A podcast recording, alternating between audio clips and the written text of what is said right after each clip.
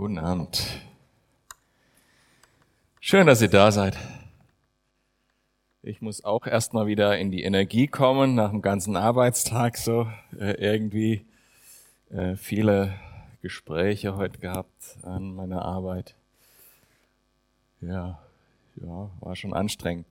Wenn man ganz ehrlich Feedback seinem Kollegen geben soll, da muss man auf den Ton achten, auf die Wertschätzung und trotzdem ehrlich sein. Das ist schon nicht immer so einfach. Okay, aber jetzt bin ich hier und wir sind beim äh, Punkt, also Predigt Nummer drei, ähm, die alle drei den Titel haben, zwölf Gründe, warum du Gottes Wort in deinem Leben haben willst. Und in der ersten Runde haben wir die Punkte, die Heilsgewissheit, also dass wir wissen, warum wir errettet sind, dass wir das äh, einen sicheren Boden haben, äh, besprochen als ersten Punkt.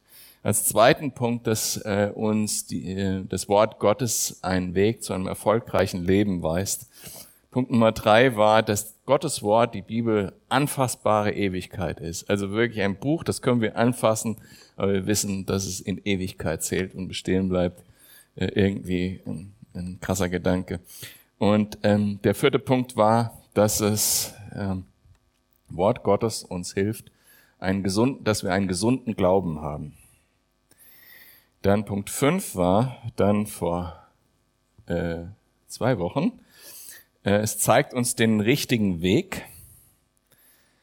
Punkt sechs war, es hilft uns für Korrektur und Reflexion. Ihr erinnert euch an die Antilope vielleicht äh, im Koffer. Also es ist wie ein Röntgengerät am Flughafen und zeigt uns, was in uns so alles drinsteckt, was da nicht sein sollte. Ähm, und Punkt Nummer sieben war, es ist eine verlässliche Informationsquelle. Und heute machen wir weiter mit Punkt acht bis zwölf.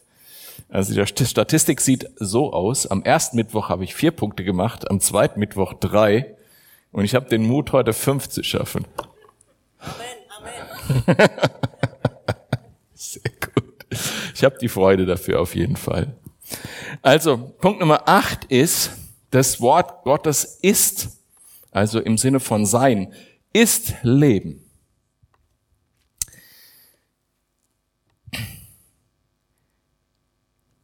Ihr kennt ähm, die Aussage von Jesus, die auch im Alten Testament steht, denn der Mensch lebt nicht vom Brot allein sondern von jedem Wort Gottes. Das Wort Gottes gibt uns Leben und Kraft. Es ernährt uns. Es ist wirklich wahres Leben. Durch diese Verheißung, die in Gottes Wort sind, durch die Versorgung, die Gottes Wort uns geistlich gibt, ernährt es uns. Wir sind ja nicht hier, ich habe ein total witziges Wort heute gelesen. Äh, einer der Kommentare schreibt, Gemeinde ist ja nicht ein Sermon Appreciation Club. Also wir sind ja nicht hier, damit äh, wir Predigten bewerten und uns dann freuen, dass die Predigt schön vorgetragen wurde. Das ist nicht der Grund, warum wir hier, hier sind. Irgendjemand hat wohl mal gesagt, und ich glaube, solche Leute kenne ich auch. Ach, ich habe jetzt, äh, bin so lange Christ, ich habe tausende von Predigten gehört und kann mich an keine einzige mehr erinnern. Ich weiß nicht, was das alles bringen soll. Und äh, diesem Mensch, der das wohl gesagt hat, hat ein anderer geantwortet. Also meine Frau, die hat jetzt schon tausendmal für mich gekocht. Ach, tausende Mal für mich gekocht und ich habe das jedes Mal gegessen.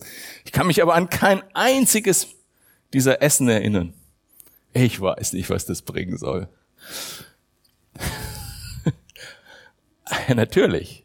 Wenn wir nicht essen, dann verhungern wir, auch wenn wir das gar nicht merken. Das ernährt uns, auch wenn wir uns nicht an das Einzelmal erinnern können. Es ernährt uns und ohne das wären wir schon längst verhungert. Wenn wir Gottes Wort nicht hätten, wer, wer Gottes Wort nicht regelmäßig hat, der verhungert. Im geistlichen Sinne. Aber ich glaube auch, wenn, ich dir, wenn ihr die anderen Punkte mal Revier passieren lässt, dass das Wort Gottes wirklich Leben gibt, ähm, im Sinne von, ganzheitlich, also ein erfolgreiches Leben, den richtigen Weg zu wissen und so weiter. Also wer nicht isst, der verhungert, wer nicht Gottes Wort hört, der stirbt auch auf eine Art und Weise. Und ich glaube, einer der wichtigen Dinge, wie uns Gottes Wort so wahres Leben gibt, ja, und ich habe ein paar Punkte, wie, wie Gottes Wort es macht, ist, dass es uns unsere wahre Identität zuspricht. Ähm, das ist ein Thema für unsere Gesellschaft, das Thema Identität. Ähm, es wird sehr, sehr viel mit Identität verbunden. Ich, ich kann mich erinnern, in der Zeit, wo ich Christ geworden bin, in den Anfang der 90er Jahre, da gab es dann so Predigten zum Thema, was sagst du denn, wenn, wenn dich jemand fragt, wer bist du? Sagst du dann, ja, ich bin Consultant in dem, dem Unternehmen oder sagst du dann, ich bin ein Kind Gottes oder so, ne? Früher war das sehr stark Beruf als Identifikation und heute wird es noch viel breiter, ja, also was alles Identifikation sein kann, was alles meine Identität ist, ja. Äh, das geht über, ja, ich brauche wahrscheinlich alles nicht aufzuzählen, also am stärksten fällt es einem natürlich heutzutage auf, dass die Leute ihre Identität, das, was sie im wahrsten Sinne innerlich sind, zum Beispiel in ihrer sexuellen Ausrichtung äh, äh, identifizieren. Ne? Und das Wort Gottes sagt was völlig anderes. Unsere Identität ist, ein geliebtes Gott, Kind Gottes zu sein. Unsere Identität ist, dass wir ein Spiegelbild Gottes sind, dass die Herrlichkeit Gottes in diese Welt bringen soll. Unsere Identität ist, dass wir erlöste Kinder sind, die Licht und Salz sein sollen auf dieser Welt. Das ist unsere Identität. Und diese Identität, äh, zur Familie Gottes zu gehören, geliebt zu sein, umsorgt zu sein, geehrt zu sein von Gott dem Vater. Das ist unsere Identität. Und das spricht uns Gottes Wort zu. Und das können wir tatsächlich nur aus Gottes Wort so empfangen. Ja, weil das muss ja die Person auch sagen, äh, die die Macht dazu hat, das zu sagen. Wenn ich hier vorne stehe und sag, sag mal, ohne die, sagen wir mal, würde man die Basis von Gottes Wort wegnehmen und ich würde hier sagen, du bist ein geliebtes Kind Gottes, von ihm geehrt äh, du würdest sagen, äh, wer ist denn der Alex, der das da so sagt? Aber wenn ich sagen kann, hey, das steht hier in Gottes Wort, das gibt Identität, weil es Gott selber sagt. Gottes Wort ist Leben und das sieht man schon von Anfang an. Ne? Am ganz am Anfang, wo alles noch in Unordnung war, da hat Gottes Wort Ordnung geschaffen und hat das erste Leben geschaffen und das Licht geschaffen. Ganz am Anfang war das Wort Gottes schon lebensstiftend. Und auch heute, wie in dem allerersten Punkt, den ich hatte in dieser Serie, stiftet dieses Wort neues Leben. Jesus spricht ja, wenn du nicht von neuem geboren bist, durch den Geist ähm, oder durch das Wort, das wird tatsächlich an, an manchen Stellen äh, austauschbar verwendet. Ich lese euch gleich mal eine vor wenn wir nicht neu geboren sind und in der Wahrheit Gottes leben, dann sind wir nicht wiedergeboren. Und, aber diese Wiedergeburt kommt genauso durch Gottes Wort. Durch das geschriebene Wort, aber natürlich ganz klar auch durch das eine Wort, was Jesus zuletzt am Kreuz gesprochen hat. Das Wort, es ist vollbracht. Und damit hat er gemeint, dass er dich aus deiner Sünde rausgeholt hat, dir vergeben hat, dir neues Leben gegeben hat. Hat Jesus gesagt, ist ein Wort. Es ist vollbracht. Und das Wort ist Wahrheit. Okay, ich lese euch mal 1. Petrus 1, Vers 23 vor. Denn ihr seid wiedergeboren, nicht aus vergänglichen, sondern aus unvergänglichen Samen, durch das lebendige Wort Gottes, das in Ewigkeit bleibt. Denn alles Fleisch ist wie Gras und alle Herrlichkeit des Menschen ist wie die Blume des Grases. Das Gras verdorrt und seine Blume wird abfallen aber das Wort des Herrn bleibt in Ewigkeit. Und das Wort des Herrn ist, durch den Glauben an ihn bist du wiedergeboren zu einem ewigen Leben.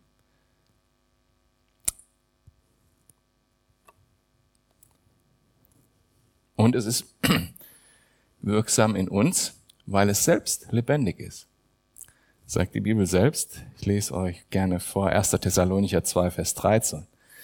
Darum danken wir auch Gott unablässig, dass ihr, als ihr das von uns verkündigte Wort Gottes empfangen habt, es nicht als Menschenwort aufgenommen habt, sondern als das, was es in Wahrheit ist. Als Gottes Wort, das auch wirksam ist in euch, die ihr gläubig seid. Wirksam ist in euch, euch neues Leben gibt, euch neue Hoffnung gibt. Dieses Leben, was das Wort Gottes in uns neu entfachen kann. Also das Wort Gottes gibt Leben. Das war der Punkt Nummer 8. Punkt Nummer 9 ist, und das ist ziemlich nah da dran, ähm, gibt, es gibt uns Trost und Kraft und Hoffnung. Unser Leben ähm, besteht aus Höhen und Tiefen und das ist auch gut so. Und manchmal treiben uns in, in unserem Leben Emotionen, die uns in die Irre treiben können. Angst, Trauer, Sorge, schwere Emotionen. Und das kann, das können schwere Zeiten sein, in Zeiten, in denen wir verzweifelt sind und uns nichts helfen kann, weil wir keine Antwort finden können. Und es gibt viele Fragen, auf die wir keine Antwort haben, keine definitive Antwort. Aber dann ist Gottes Wort da, unveränderlich, klar und mit Wahrheit und mit Kraft, um uns zu trösten, uns Kraft zu geben und Hoffnung zu geben. Römer 15, Vers 4. Denn alles, was zuvor geschrieben worden ist, wurde zu unserer Belehrung zuvor geschrieben, damit wir durch das Ausharren und den Trost der Schriften, den Trost der Schriften, Hoffnung fassen.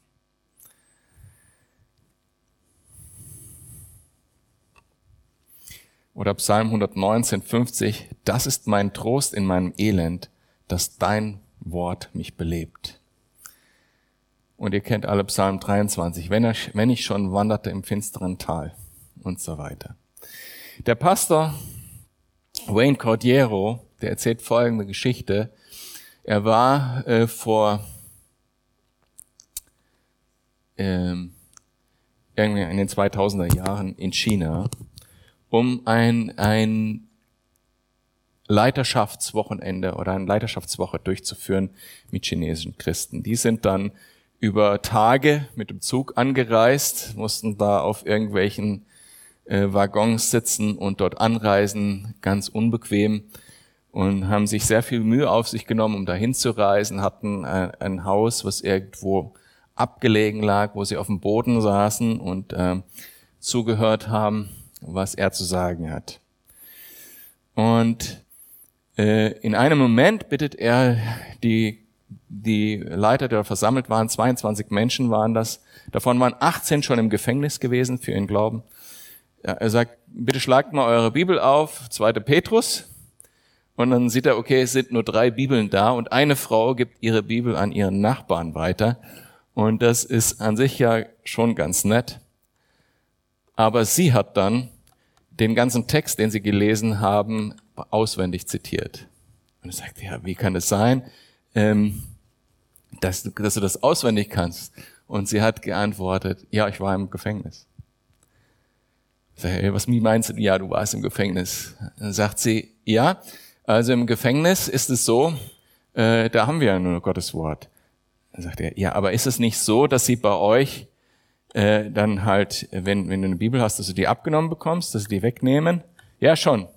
Deshalb schmuggeln wir auch kleine Zettel rein äh, in, mit, mit Bibelworten drauf, damit wir die Bibelworte haben. Ja, nehmen sie euch nicht weg. Ja, doch auch, aber deshalb lernen wir die schnell auswendig. Denn was wir im Herzen haben, das kann uns keiner mehr wegnehmen. Starker Spruch. Wir haben ihre, ihre Retreat fertig gemacht. Und, ähm, und am Ende fragen die ihn, Pastor Wayne, kannst du für uns beten? Ihr lebt in einem freien Land, ihr könnt euch versammeln, ihr könnt laut singen und den Herrn anbeten und wir wollen so werden wie ihr. Kannst du für uns beten? Dann sagt er, ich werde mich hüten, zu beten, dass ihr werdet wie wir. Ich werde beten, dass wir werden wie ihr. Ihr seid tagelang auf dem Zug gesessen, um hierher zu kommen, um Gottes Wort zu hören. In meiner, in, in meiner Heimat, wenn der Weg länger als eine Viertelstunde ist, fragen sich die Leute schon, ob es sich lohnt, in Gottesdienst zu gehen. Ihr sitzt hier stundenlang auf dem Boden und hört zu drei Tage lang. Und wenn bei uns in der Gemeinde die Stühle nicht schön plüschig und rot sind, kommen die Leute nicht in Gottesdienst. Wir haben für Amerika gesprochen. Natürlich, ich weiß nicht, ob es in Deutschland ähnlich ist. Pro Familie zwei Bibeln, aber schlagen sie nie auf. Und ihr lernt die Bibel auswendig, um sie in eurem Herzen zu tragen. Ich werde mich hüten, für euch zu beten, dass ihr werdet wie wir. Starke Geschichte, finde ich. Richtig starke Geschichte. Äh, kann man übrigens die Erzählung von ihm selbst auch per Video auf YouTube sich angucken. Ähm, richtig stark. Und das ist auch ein Punkt, den ich machen will. Wenn man von Gottes Wort laut Punkt 9 bei mir hier profitieren will, dass es einem Trost, Kraft und Hoffnung gibt, dann kann man ein, entweder in der Verfolgung leben und nichts mehr anderes haben, an was man sich festhalten kann. Oder man macht sich bewusst, dass man Gottes Wort jetzt ins Herz legen muss für die harten Zeiten, die kommen. Denn schau mal, es ist so viel leichter, so viel leichter durch schwere Zeiten zu gehen, wenn dein Herz bereits gewachsen ist im Glauben. Wenn dein Herz bereits die Wahrheiten von Gottes Wort kennt und weiß, dass Gott das gute Ende aller Dinge kennt, dass dich nichts von der Liebe Gottes trennen wird, dass ähm, eine Wohnung auf auf die Gläubigen wartet im Himmel. Wenn du diese Wahrheiten alle weißt, wenn die alle in deinem Herzen angekommen sind, wenn du sie meditiert, darüber meditiert hast in deinem Leben, bevor die harte Zeiten kommen, dann werden sie sich diese Worte auch durchtragen und du wirst den Herrn Jesus in diesen harten Zeiten erleben. Wenn du das nicht tust, dann kann es dir passieren, und ich sage das einfach aus Beobachtung äh, von Menschen, dann kann es dir passieren, dass du dem Moment so ins Schleudern kommst und dich fragst, wie kann Gott das zulassen? Dass du dich selber von, von Jesus wegbewegst, weil zu wenig Wahrheit in deinem Herzen Raum hat. Und dafür möchte ich euch gerne bewahren und euch wirklich dazu anhalten, Gottes Wort ähm, in eurem Leben zu haben, weil es ist das Fundament auf dem unser Leben aufbauen kann, das Unerschütterliche. Menschenworte sind es jedenfalls nicht. Das war ein etwas ernsterer Punkt. Ich glaube aber, das ist total wichtig zu wissen. Man, ähm, das Wort Gottes kann uns Trost, Kraft und Hoffnung in harten Zeiten geben, wenn wir vorher darin uns selber ausgebildet haben, sage ich mal. Okay, Punkt Nummer 10, ich glaube, ich komme gut durch. Punkt Nummer 10, es rüstet aus. Und zwar für zwei Dinge. Es sagt die Bibel selber, nämlich für jedes gute Werk, also für, für Dinge, die wir tun können. Äh, das lese ich euch gerade vor. Und ähm, genau, das steht 2 Timotheus 3, Vers 16 und 17. Alle Schrift, ich glaube, dafür habe ich in der ersten Predigt drüber gesprochen, was Schrift heißt ist von Gott eingegeben und nützlich zur Belehrung, zur Überführung, zur Zurechtweisung, zur Erziehung in der Gerechtigkeit, damit der Mensch Gottes ganz zubereitet sei, zu jedem guten Werk, völlig ausgerüstet. Also jedes gute Werk, völlig ausgerüstet. Das ist die Aufgabe von Gottes Wort. Unsere Gottes Wort ist ja nicht wie, wie jetzt äh, eine Gesetzesreligion, so dass es uns sagt, das tut, das lass und, und so weiter, eine Liste von Dingen, sondern Gottes Wort zeigt uns den Charakter Gottes und befähigt uns, die Haltung Jesu einzunehmen. Also bei Gottes Wort geht es nicht um äh, tu dies, tu dies nicht, sondern es geht darum, die Haltung Jesu einzunehmen. Und dazu erzieht uns Gottes Wort im Herzen. Und die Haltung oder das Mindset, was auch Jesus gehabt hat, ist andere zuerst. Wir lernen das durch Gottes Wort, wie es in uns arbeitet. Und zu jedem guten Werk völlig ausgerüstet sind wir, wenn wir uns von Gottes Wort erziehen lassen. Jedes gute Werk völlig ausgerüstet. Das bedeutet, dass äh, gute Werke, die, die nicht aus der Zurüstung von Gottes Wort kommen, eben keine guten Werke sind. Also gute Werke bedeutet, kann man nur tun, wenn man wirklich Gott verstanden hat. Und Gott fühlt sich manchmal ganz schön unverstanden, sagt auch in der Bibel. Also, was interessieren mich deine Opfer, sagt Gott an einer Stelle. Habe ich doch gar nichts von. Was, für was brauche ich deine Opfer? Ich will, dass du ein weiches Herz hast und den Armen hilfst, dass sie zurechtkommen. Und den, den Leuten, die äh, gebeugt sind, wieder aufhilfst. Den Leuten, die den Ungerechtigkeit, Ungerechtigkeit widerfährt, ihnen Gerechtigkeit verschafft. Was hilft mir dein Opfer, wenn du äh, nicht das Herz hast, was ich auch habe? Äh, und das lernen wir durch Gottes Wort. Wir lernen nämlich, wer Gott ist und lernen die Haltung Jesu. Und das Zweite ist, für den geistlichen Kampf rüstet uns Gottes Wort aus. Also es rüstet aus für jedes gute Werk, völlig ausgerüstet, aber auch für den geistlichen Kampf.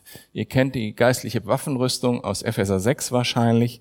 Und da gibt es natürlich diese eine, dieses eine Waffe. Das ist nämlich das Schwert des Geistes. Und das ist Gottes Wort in Epheser 6, Vers 17. Das heißt, das Wort Gottes rüstet uns auch aus für den geistlichen Kampf.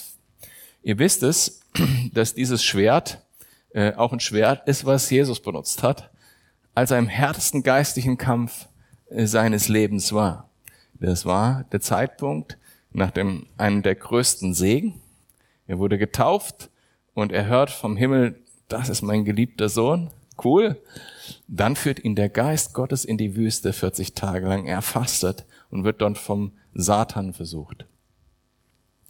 Und Satan äh, benutzt Halbwahrheiten, um Jesus zu verführen, und Jesu Waffe dagegen war Gottes Wort. Und ihr kennt die Geschichte. Ähm, das heißt, Gottes Wort rüstet uns aus für jedes gute Werk und für den geistlichen Kampf gegen die Unwahrheiten des Teufels. Und das ist was richtig Wichtiges.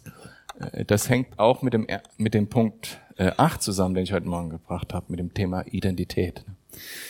Äh, da sind wir schon auch diesen Lügen des Teufels ausgesetzt. Okay, Punkt Nummer 11. Das finde ich super wichtig. Das hat mich mal super beeindruckt, als ich ein junger Christ war, dieser Vers. Ähm, und das ist der Punkt Stabilität. Da gibt es in Epheser 4 ab Vers 11c, dass Gott uns Lehrer gegeben hat und äh, auch möchte ich auch auf den ersten Teil der Predigt verweisen. Lehre ist, da geht es auch um Gottes Wort.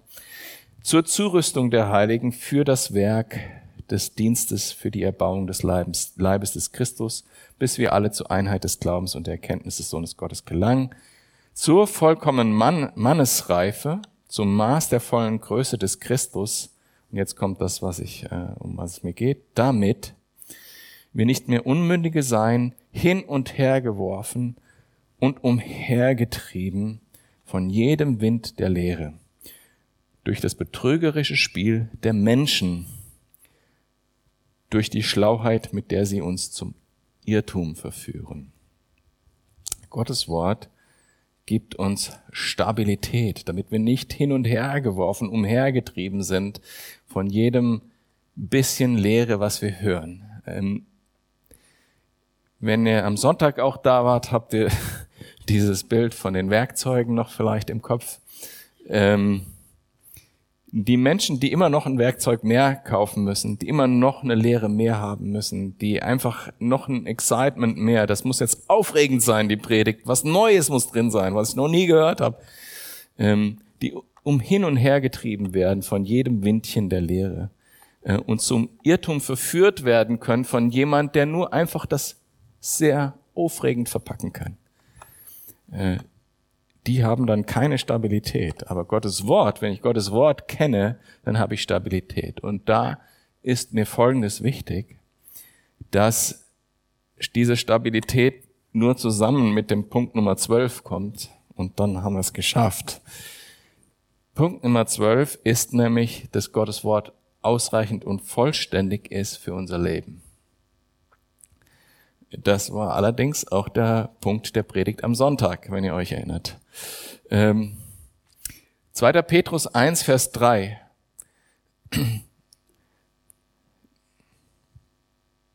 ähm, die göttliche Kraft ist da drin, die er uns geschenkt hat zum Leben und zum Wandel in Gottesfurcht. Also für das ganze Leben und für den Wandel in Gottesfurcht dient Gottes Wort und dazu hat er uns alles gegeben, was wir brauchen. Und wir suchen oft, weil eben Gottes Wort keine klare so tu dies, tu dies nicht Handlungsanweisung ist. Wir hätten gerne immer so einen Fünf-Punkte-Plan, kann ich mich dran halten, am Montag machst du das, am Dienstag machst du das und dann bist du durch, dann hast du geschafft.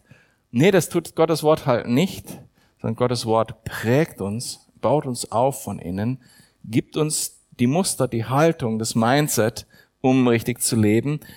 Aber wenn wir das ganze Wort Gott, Gottes nehmen, dann haben wir auch alles, was wir brauchen für ein gutes Leben äh, und für einen Wandel in Gottesfurcht. Wir haben dann alles, was wir brauchen. Gott hat uns dann alles gegeben, was wir brauchen.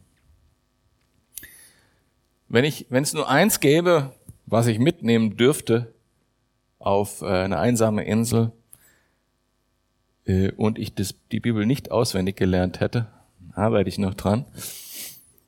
Aber dann wäre es die Bibel, ganz sicher.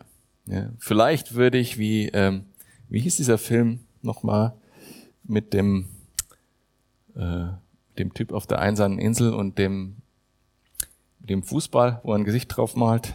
Kennt ihr den Film? Wie heißt der? Hm. Castaway? Also, ähm, Vielleicht würde ich mir noch ein Gesicht auf die Bibel malen oder so, aber ich glaube, ich bräuchte das gar nicht, weil ich weiß, dass Jesus da ist und ich weiß, ich habe jemand, mit dem ich reden kann und selbst wenn mein Herz gerade emotional verblockiert ist, ich könnte trotzdem in das Wort Gottes äh, schauen und lesen und sehen, okay, oder mir es rezitieren, wenn ich es auswendig könnte und wüsste, ja, Gott spricht mit mir. Ich bräuchte vielleicht kein Gesicht malen auf, auf die Bibel. Ne? Also ihr versteht, wie ich meine. Da ist jemand mit mir, auch durch das Wort Gottes, was da ist. Und ich lese nochmal äh, den, den Hauptvers vom Sonntag vor, der eben genau das sagt. Alles, was wir zum Leben brauchen, hat uns Gott gegeben. Darum bezeuge ich euch am heutigen Tag, Apostelgeschichte 20, 26, dass ich rein bin von allem Blut. Denn ich habe nichts verschwiegen, sondern habe euch den ganzen Ratschluss Gottes verkündet. Also da sagt Paulus, ich habe euch alles gesagt und habe nichts zurückgehalten. Und ich finde die starke Aussage, die da mit drin steckt, neben dem, dass Paulus alles gesagt hat, was er wusste, dass er hier mit sagt, auch Gott hat nichts zurückgehalten. Den ganzen Ratschluss Gottes haben wir. Und deshalb haben wir alles, was fürs Leben brauchen und was für den Wandel in Gottesfurcht dient. Also das war Punkt Nummer 12. Es ist ausreichend und vollständig. Zwölf Punkte, warum du Gottes Wort in deinem Leben haben willst.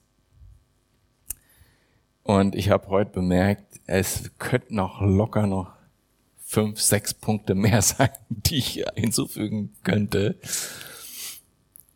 Tatsache, Gottes Wort ist einfach unverzichtbar. Unverzichtbar. Und wenn das nicht unser Fundament ist, dann weiß ich nicht, was das Fundament sein sollte. Weil ich bin für alles. Ja, ich bin für Beten. Ich bin für Lobpreis. Ich bin für Evangelisation und Gemeinschaft. Ich bin für alles, was Gemeinde betrifft, weil Gottes Wort mir das sagt, dass das dazugehört. Weil ich weiß, das ist Gottes Wille. Sonst wäre ich nicht dafür. Weil ich weiß, dass es gut ist, weil Gott es sagt in seinem Wort. Man kann verschiedene Schwerpunkte legen, aber das Fundament muss immer Gottes Wort sein. Und deshalb haben die, Reformer auch gesagt, sola scriptura. Weil sie damals äh, die Fehlentwicklungen gesehen haben, die passieren, wenn man sich nicht mehr ganz an Gottes Wort orientiert. Um nochmal auf den Titel der Serie zu kommen. Luther hat das gesagt, weil er darauf hingewiesen hat, dass die Praktiken der Kirche und die Erfahrung der Kirche und das, was sie aus der Erfahrung hinzugefügt haben zu Gottes Wort, zu der Kirchenpraxis, dass das schlecht ist, ins Verderben führt. Und deshalb haben sie gesagt, sola scriptura. Und er findet genug Argumente aus dem Wort selber, wie ihr gesehen habt, an diesen drei Abenden hoffentlich, was ich euch hoffentlich näher bringen konnte.